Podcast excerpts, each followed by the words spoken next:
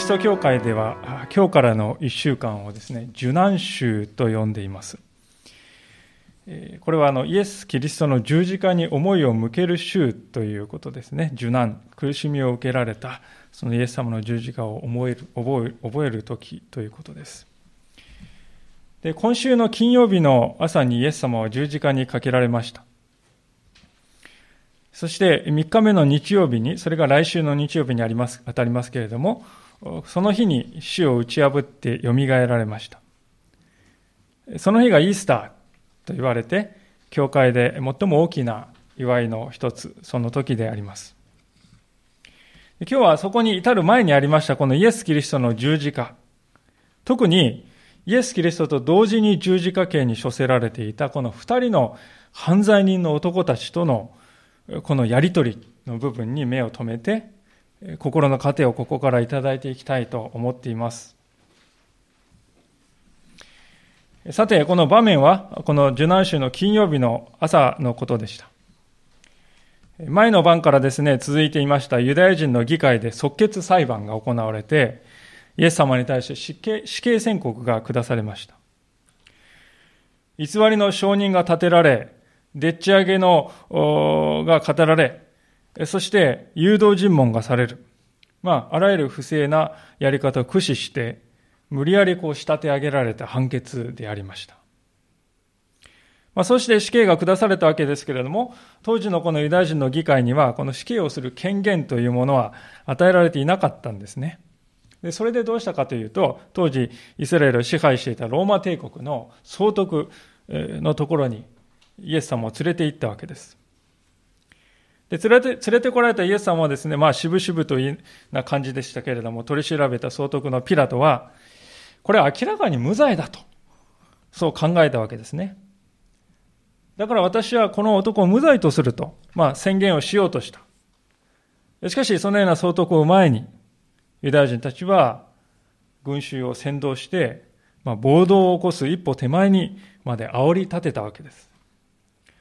その結果、総督は折れて仕方ないと。ついにイエス様は冤罪の罪で死刑に処せられることになってしまったわけです。ここまで、わずか半年、あ、ごめんなさい、半日足らずのことでした。人間の妬みと憎しみ、偽りと裏切り、すべての醜いものが一体となってこの溢れ出てきたような時間でした。それがこの半日間でした。そしてついに二人の人がイエス様を真ん中にして右と左の両脇に合わせて三人同時に十字架にかけられたのであります。まあ、教会と、教会に行きますと必ず十字架があるのですけれども、この十字架という、この刑罰の道具ですけれども、これは歴史上最も残虐な処刑の仕方と言われているわけです。まあ、手足を釘で木に打ちつけて、その木を垂直に立てますと、全体重がその打ちつけられた手と足にかかってくるんですね。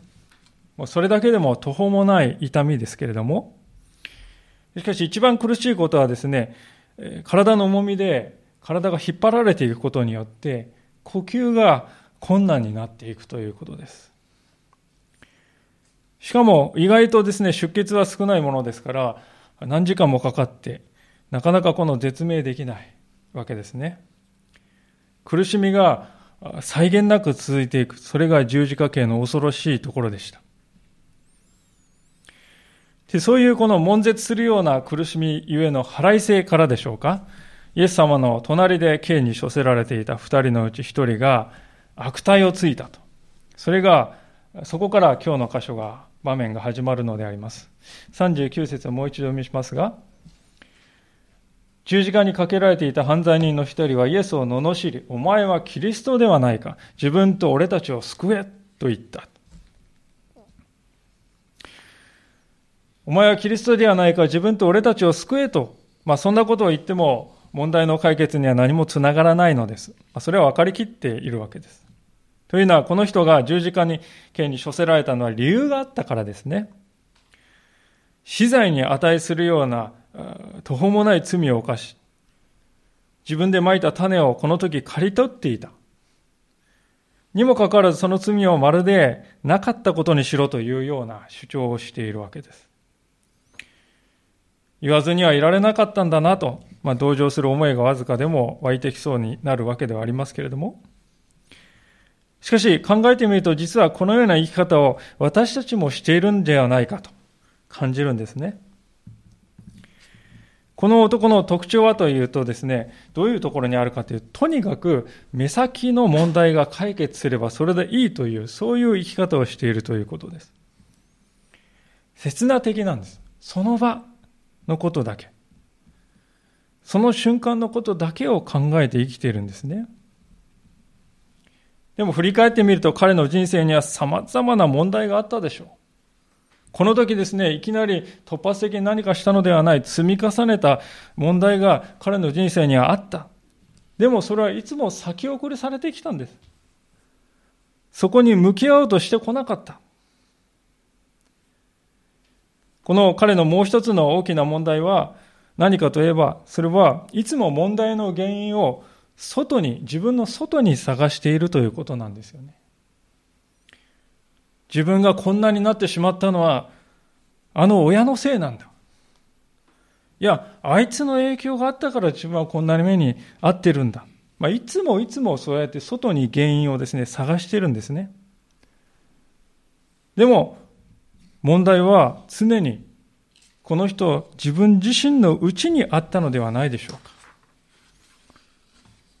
ところが、そうだ、自分自身の心の闇にとことん向き合ってみるかそういう気は全くなかったんですね。ですから問題は解決しませんでした。それどころか今この十字架にかけられているその瞬間でもですねまるで今の自分がこんな目に遭っているのはこの神とか神とやらが自分を助けてくれないせいなんだと、まあ、そんな風に言いたげなそういう態度まで取るわけです。とても残念なことですけれども、多くの人が、いや、ほとんどの人が、神というお方に対してそのような態度をとっているのではないかと思うんですね。自分の好きなように、したいように生きているときは、神だって、そんなものは必要ないよという。しかし自分が蒔いた種を刈り取る、その時になると、ああ、神よ、何をしているのだ。それとも、それでも神と言えるのか、お前は。そのように神に向かって叫ぶんです。ある意味では、ですからこの男の姿はそのような私たちの生き方を鏡のように映し出しているという、そのようにも思えるわけです。心に闇を持たない人間、そのような人は一人もいません。外側からどんなに立派に見えても、問題などないように見えても、人は皆内側に闇を抱えながら生きています。ところがその闇を見つめることを避け続けて、これはあの人の問題ではない私の問題なのだ。そのように受け止めることをしないで、闇の原因を外に求め続ける。悲しいことにそれが人間の現実だと。いうことですね。この男はまさにそのような私たちが陥っている現実を表している存在ではないかと思うんです。しかし、そのような現場に物事を全く違う視点で見ている人がおりました。それは、イエス様を挟んで反対側で十字架につけられたもう一人の男であります。彼はこのように言いました。40節をご覧ください。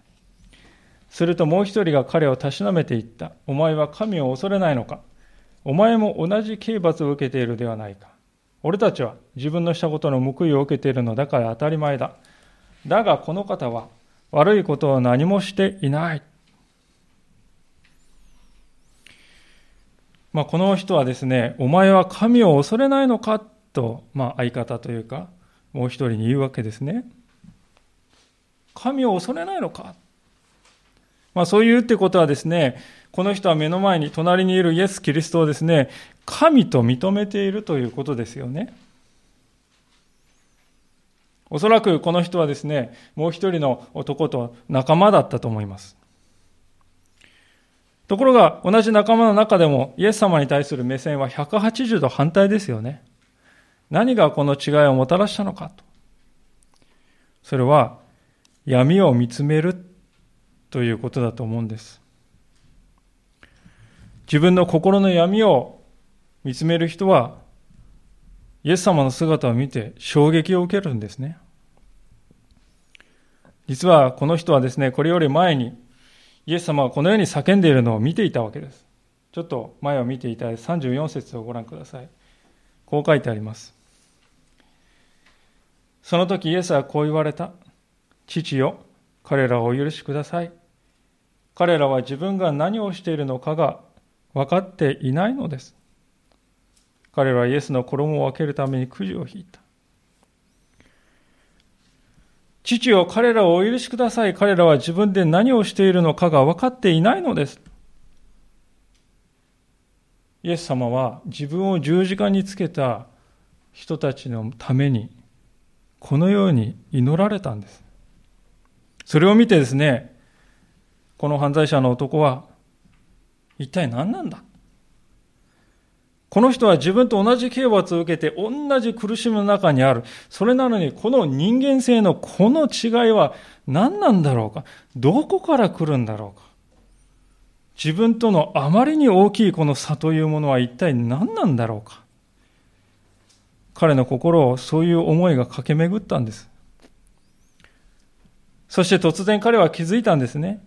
ただの人間だったらこのような愛を示すことは不可能だよな。そして同時に確信したんですね。ああ、この人は無罪だ。この男はですね、札付きの悪人たちの世界で育ってきた人でありました。ですから分かるんですよね。悪人っていうのが何を考えて、どのように振る舞うかっていうのはもう知り尽くしてるんです。その彼がですね、これまで出会ったどんな人間ともまるで異なることをこのイエスという人は語っているな、そう気づいたんです。しかも、それはただですね、何もない時に言ってんじゃなくて、究極の苦しみである十字架の刑を受けている。そこで語っているということ。そして、たどり着いた結論は、神以外の誰にこのような言葉を発することができるだろうか。決してできない。そう彼は思ったんですね。おそらくこの人はですねイエスという人がいるらしいという噂話は聞いていたでしょう。でも実際に会ったことはなかったでしょう。この場が初対面でした。彼の人生にとってこのイエスとの出会いというのは最初で最後でしたこれが。でも一度で十分であった。これ以上証拠はいらない。なぜなら彼はもうイエスという方を理解したからであります。そして、そこで彼の唇から放たれたのは次のような願いでありました。42節です。そして言った。イエス様、あなたが御国に入られる時には私を思い出してください。こう願い出たんですね。皆さん状況がですね、良くなったかっていうと何にも変わってないんですよね。もうこの男もイエス様を凄まじい苦しみにもだえながらですよ。綺麗な言い方じゃないんです。もうぜいぜいとですね、っていうですね、呼吸も途絶えそうになりながらも絞り出すようにして言葉を出してるんですよ。釘打たれた両手両足の痛みに気を失いそうになりながら。その状況は何も変わってないです。でも一つだけ劇的に変化したものは何か。それは、この男のイエス認識というものですね。なんと彼は十字架上で今まさに死のうとしているイエス様が、御国に入られるとき、あなたが御国に入られるとき、そういう時が来るとこう言うんですよね。御国っていうとですね、わかりづらいですけど、直訳すると王国という意味ですよ。まあ、イギリスなどはですね、本当に連合王国、ね、そういうふうに言われて、 United Kingdom、エリザベス女王がいます。まさにそれと同じように、いや、それ以上に、イエスというお方は、目の前にいるこのイエスという人は王なんだ。世界の王なんだ。とこう信じたってことなんですよね。あなたの王国に入るときにはって彼は言うんですから。この信仰っていうのはですね、イエス様の弟子たちでさえ、直々の弟子たちでさえ、この時はまだ持ってはいない、そういうものでしたね。この弟子たちはですね、この時に何をしてたかというと、自分がですね、あのイエスと関係があるだろうと、疑われるのを恐れて、イエス、そんな人知りませんよ。そう言ってみたり、あるいはですね、えー、家の奥深くに隠れて戸を閉めて逃げ隠れた。まあそんなありさまでした。誰一人としてですね、この時、イエス様がこれから王としてご自分の国に入られるな、入られるんだなどと信じていた弟子は一人もいなかった。ところが、名前も書いてない。どこで生まれたかもわからない凶悪な犯罪者のこの男の人が、弟子たちでも持てなかった信仰をイエス様に対してこの時表したんです。なんという逆説だろうか。なんという逆転だろうか。皆さん、イエス様がですね、金色に輝く、ね、黄金の王冠をかぶってね、散りばめられた宝石にえ、を身につけていて、目もくらむような服を着ていたら、そりゃ誰だって王だとわかりますよ。しかし、血を流しながらですよ、息も絶え絶えに苦しんでいるイエス様を見て、その、その姿にですね、彼は王なんだ。その王というものをその姿に見たんですよね。このお方は王だ。王としてご自分の国に入られようとしている。そのイメージがこの男の心の中を駆け巡ったんですね。世間一般でいうところの王様とは全く違いますよ。正反対です。人々の上に立って人々を支配するんではなくて逆に人々の下に立ち人々のために命を投げ出して救おうとする王。そういうお方なんだと彼は理解したんですね。でそれが分かった時に彼の生き方はこれまでの歩みとは180度変わったわけですよ。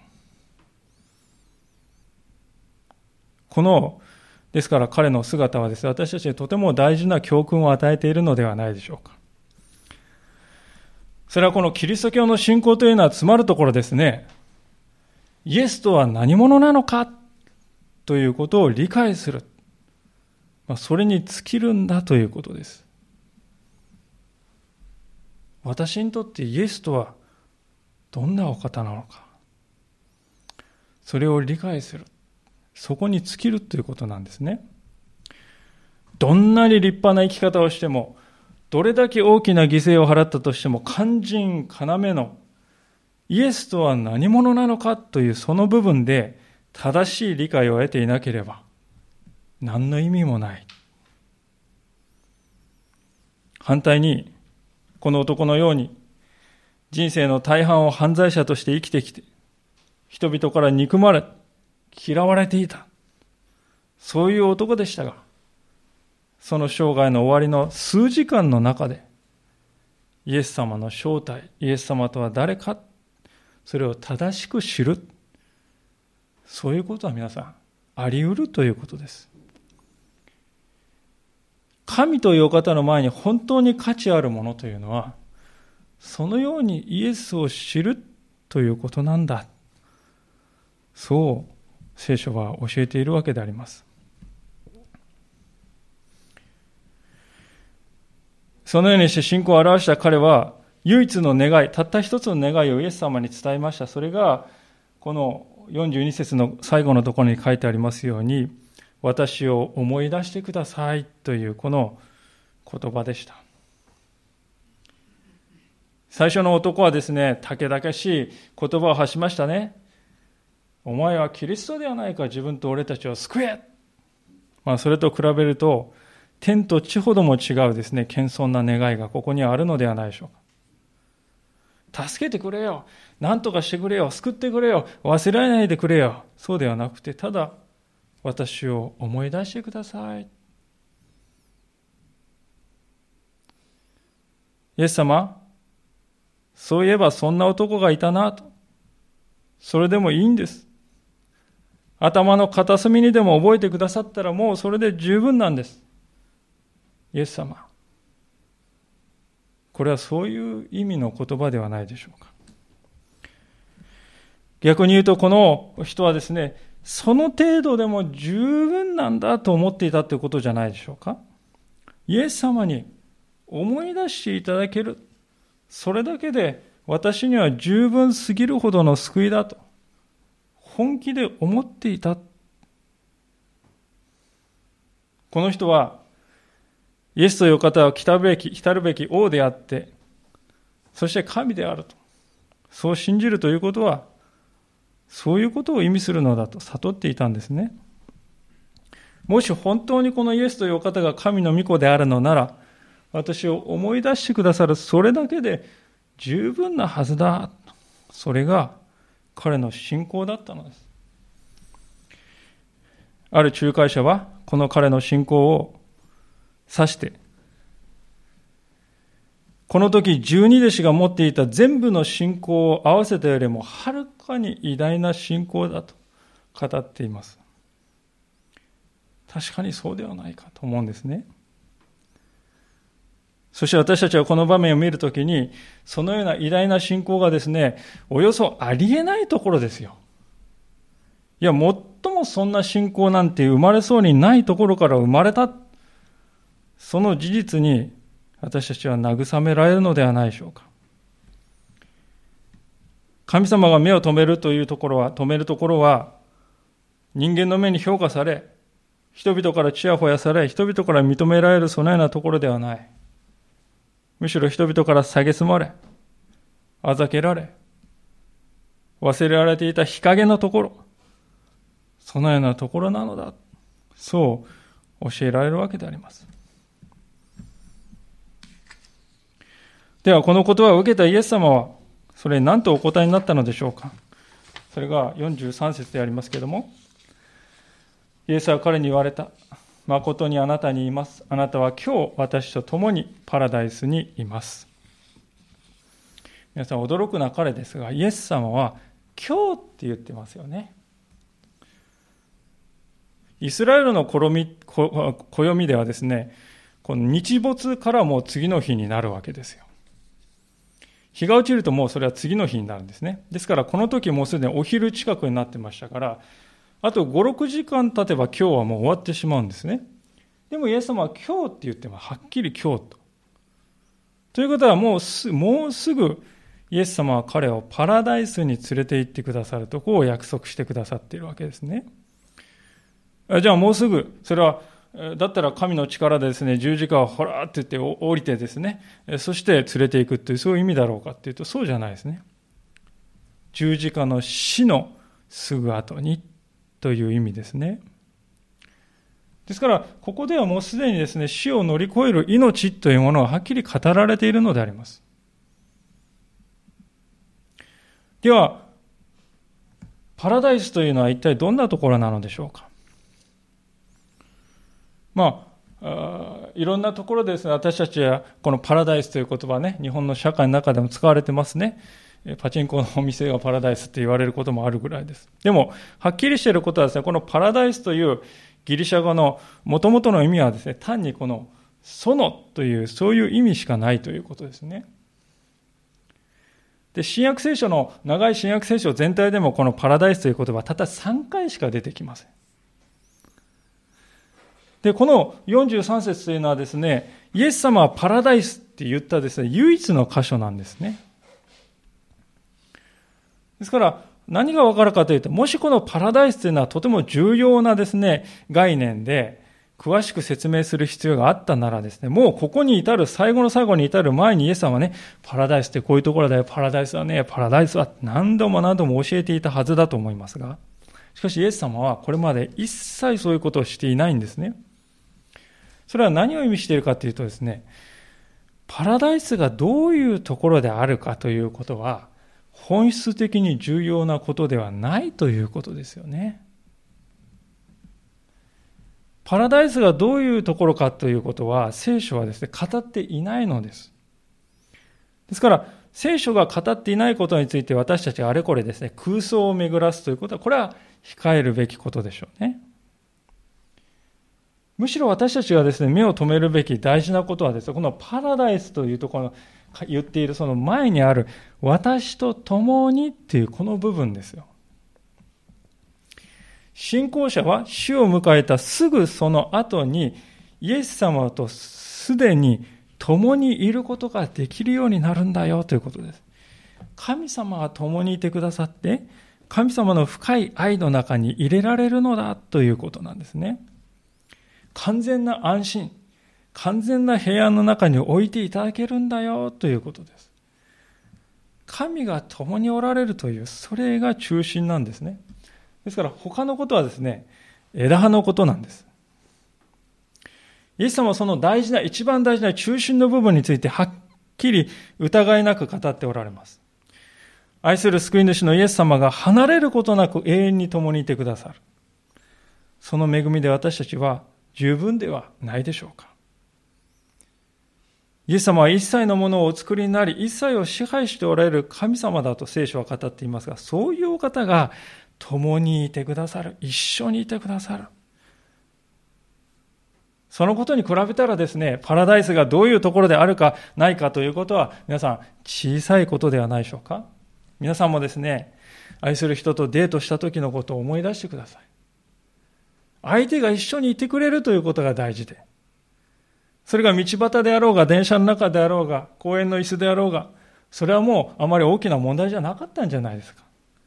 共にいる相手の方がはるかに大事だと。同じことをイエス様はここで言おうとしてるんだと思いますね。もちろんこれはパラダイス、これはもうどうでもいい場所ですと言いたいわけではありません。むしろ反対であります。この男の人の生涯は悲惨なものだったと思うんですね。おそらく彼は強盗団か何かの犯罪組織の一味だったでしょう。日常的に物を奪い、時には殺人も犯したのではないかと思います。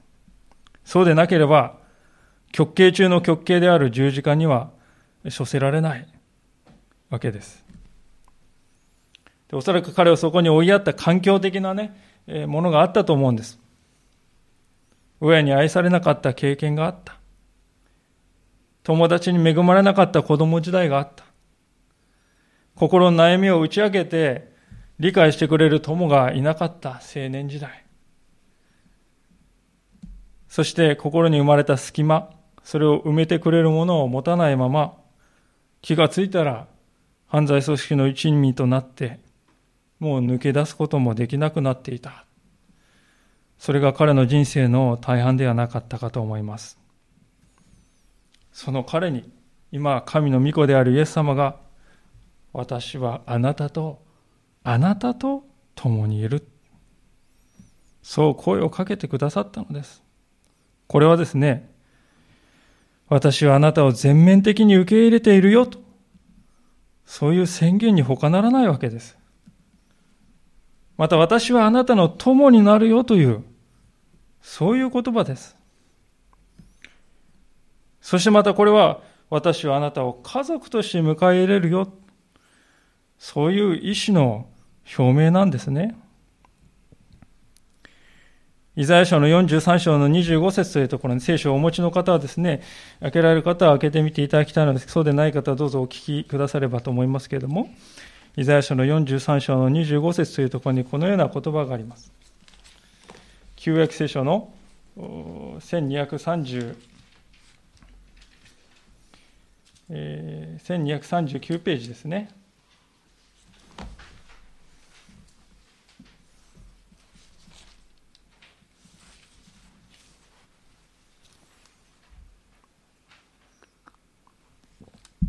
イザヤ書の43章の25節をお読みいたします。1239ページです。私、この私は私自身のためにあなたの背きの罪を拭い去り、もうあなたの罪を思い出さない。私、この私は私自身のためにあなたの背きの罪を脱ぎ去り、もうあなたの罪を思い出さない。これは、このイエス・キリストの時代から700年ほど前に預言者イザヤという人に語られた神の約束の言葉です。それが今イエスによってですね、その通りに成就したということです。これまでの人生の中で彼が一番上乾いていた。何に上乾いていたかという、それは孤独にゆえではないでしょうか。共にいてくれる人がいない。でも今、イエス様はそんな彼の心の渇きの一番深いところを満たしてくださった。まさしく十字架の上で彼は救いを見出したわけであります。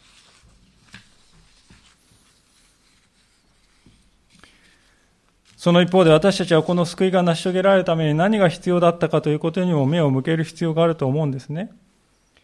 ルカの福音書に戻りますが、23章の44節それを象徴する出来事が相次いで起きたからであります。さて、時はすでに12時頃であった。全地が暗くなり、午後3時まで続いた。太陽は光を失っていた。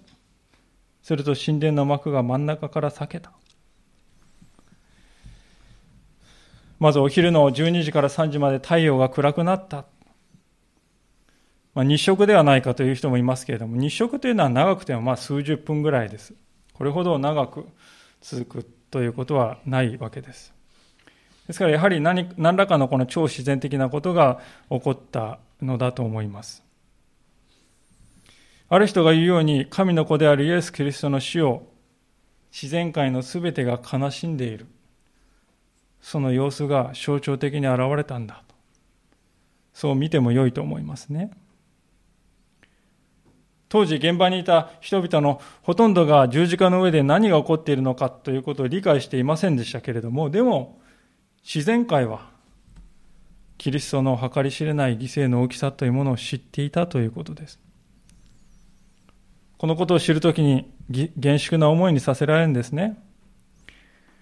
ともすると私たちはイエス様の救いを気軽に扱っているのではないだろうか。私を取り戻すために主は何をお捨てになったのだろうか。最近そのことを思い巡らしたのはいつのことでだったでしょうか。太陽までもが数時間も光ることをやめてその悲しみを表した。それなのに当の私たちがたとえ数分でも立ち止まって十字架の主を仰ぎ見るということを疎んじる。もしそうなら十字架は私たちにとって何なのでしょうか？光を失った太陽。それはイエスのいない世界がどれほど暗黒に満ちたものであるか。それを象徴するものでありました。今の世はまさにそうではないでしょうか？世界中が新型コロナウイルスを恐れています。まさに暗黒であります。イエス様と出会う前のこの男の人の人生もそうだったと思いますね。光を見出せない。そんな日々を生きてきた。しかし彼はその暗黒の絶頂であるはずの十字架、この苦しみを通してイエス・キリストというお方に出会ったのであります。ですから、たとえ苦しみゆえに世を去らなければならないとしても、イエスを信じる者には死を乗り越える命が三千と輝いている。彼はそう気づいたわけですね。ですから逆説的ですけれども、光を失った太陽はですね、何が本当の光であるのかということを人々に気づかせる、知らせる時でもあったと言えるのではないでしょうか。今私たちが直面しているこの大きな困難もそのような意味があるのではないだろうかと、そう思うのです。まさしくそのことを象徴するのが、この暗くなった太陽の後で起きた神殿の幕が真ん中から裂けたというこの出来事でした。当時のエルサレムには立派な神殿が建っておりました。その神殿は3つの部分に分かれていました。一番この外側の部分は、イスラエル人の男だけが入ることができる場所でした。真ん中の部分は、祭司だけが入ることができる場所でした。一番中心の部分は、祭司の中の代表である大祭司が、一年に一回だけ入ることが許される、究極の場所でした。イエス様が死なれた時、息を引き取られた時、真っ二つに下げたのは、この一番中心と、その次の中間との部屋を隔てている巨大な布でありました。この布はですね、まさに神と人とを隔てる役割を果たしていたんですよね。この布を越えて入ってはならないと。でもその布がですね、イエス様は息を引き取りや否やビリビリとこう下げて、全部あらわになったんですよ。これは何を表しているかというと、イエスの死によって神と人とを隔てていたものの一切合切がね、全部取り除けられたということを表しているわけです。つまりイエス・キリストを信じるならイスラエル人であろうが何人であろうが、祭司であろうがなかろうが、誰であっても分け隔てなく神に近づくことが許される。そういう素晴らしい恵みの時代が到来したんだよということを、ま、象徴的に表す出来事でありました。このようなことがイエス様の死の直後に起こったのであります。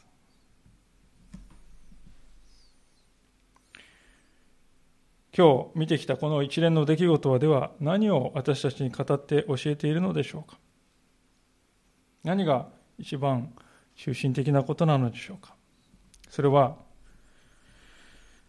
人はその行いにはよらず信仰によって救われるということではないかと思いますね。この男の人はですね、人生の大部分を人を傷つけるために生きてきたわけです。まあ、彼が犯してきた罪の数々を見ればです、それだけを見れば十字架で処刑されても当然、それが彼の人生でした。しかし彼は人生の最後の瞬間にイエス・キリストを信じて心に受け入れました。彼が悔い改めて神のもとに帰ったその時間はですね、長さにしたらですね、多分たった数時間ですよ。それでもイエス・キリストは彼を許して受け入れて救いを与えられたんですね。これは救いというものは人間の行いに応じて与えられるものではなくて、信仰によって与えられるものなんだということを力強く教えてくれるわけです。そうです。私たちの努力によるのでもない。修行によるのでもない。精神統一によるのでもない。どれだけ犠牲を払ったかによるのでもない。ただキリストを信じる信仰、それだけで人は救っていただけるんだ。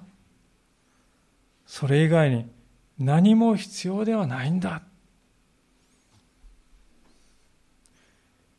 多くの人はこのような聖書のですね、救いの現実というものを知らされると、当惑するかもしれませんね。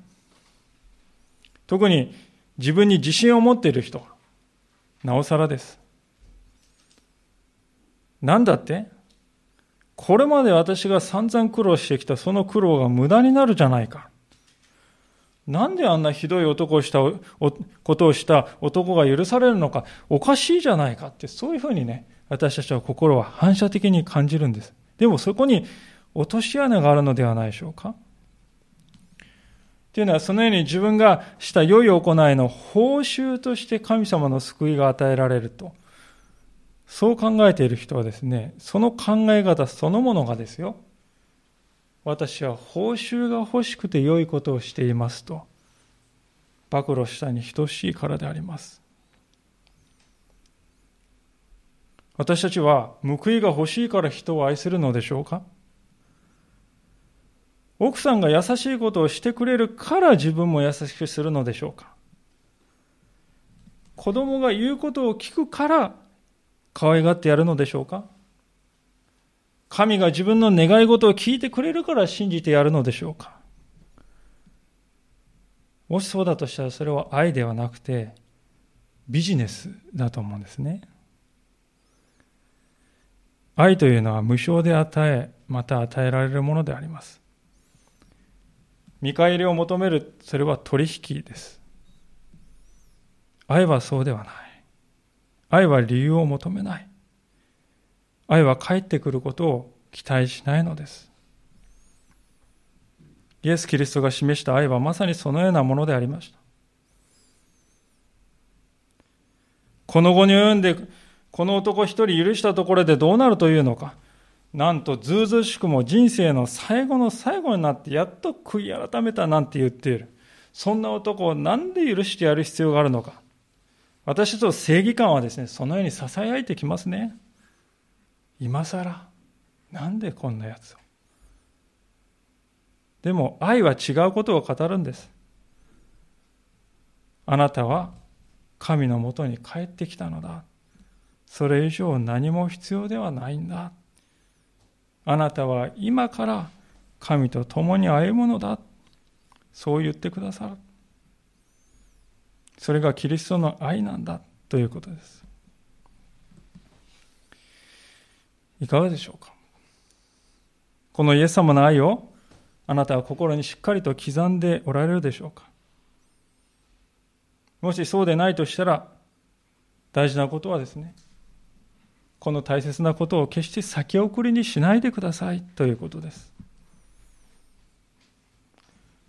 私たちはみんな問題を抱えていると思います。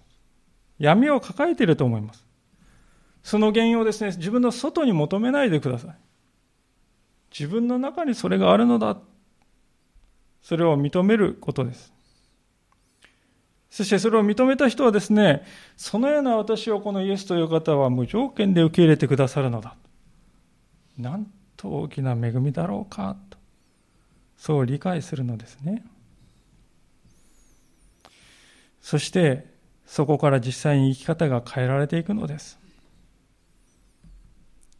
もう遅すぎますよ。そんなことはありません。考えてみていただきたいんですけど、人生の最後の瞬間にですね、イエス様を信じたこの人でさえもですね、こんなに素晴らしい救いをいただいたんですよ。それなら皆さんね、この人よりは早いでしょう。